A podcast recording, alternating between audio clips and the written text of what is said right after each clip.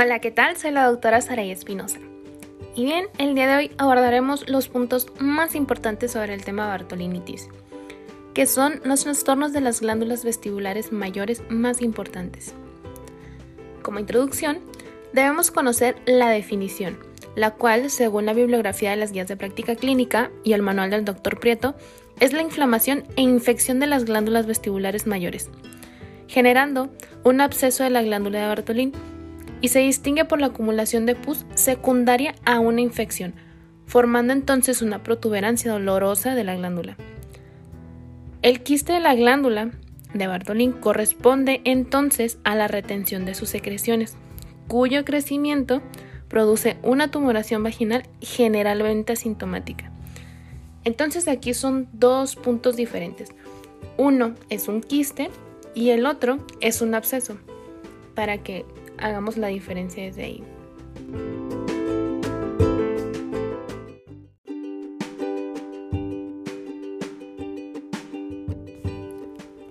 Etiología.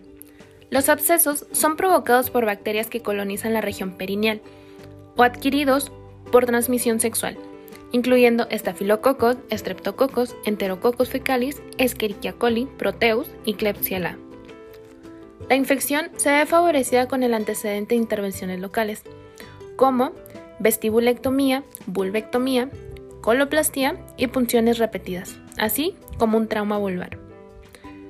Para tenerlo en cuenta y para recordar muchísimo más fácilmente, si es por un gram positivo, sería por un estafilococo aureus.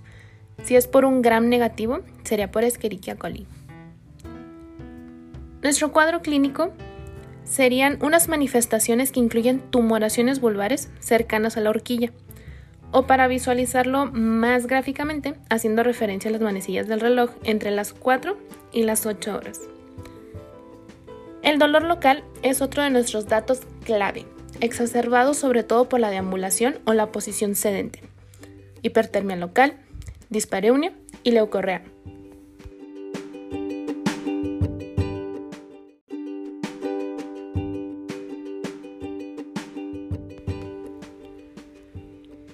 Diagnóstico. Este será eminentemente clínico. Puede recurrirse también a biopsias y cultivos para la identificación específica del agente etiológico.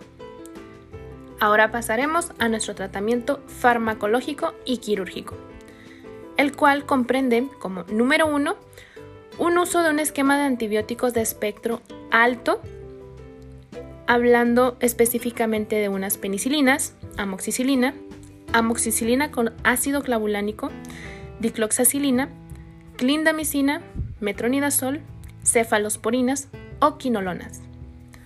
Número 2. Serían antiinflamatorios, como el diclofenaco. Número 3. Analgésicos. Iniciamos con nuestra escala del dolor como la conocemos desde el paracetamol. Después podemos usar también un ácido acetilsalicílico. Número 4 en caso de una formación de absceso, deben practicarse medidas quirúrgicas, tales como el drenaje por incisión o una marsupialización quirúrgica. 5. Otras técnicas que pueden emplearse para la remoción de tejido necrótico en caso de haberlo son la fistulización o colocación de catéter, aspiración con aguja, escleroterapia con alcohol y el uso de nitrato de plata o dióxido de carbono.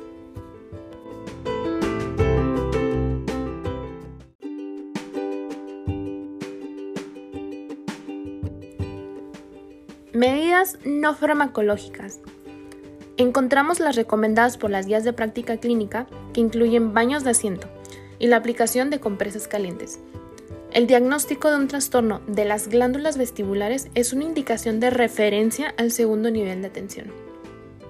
Como perla tenemos que la complicación potencial en ausencia de un tratamiento oportuno es el desarrollo de una fascitis necrotizante.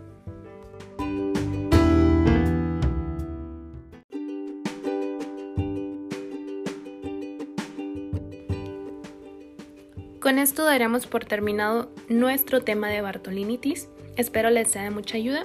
Nos vemos en el siguiente episodio.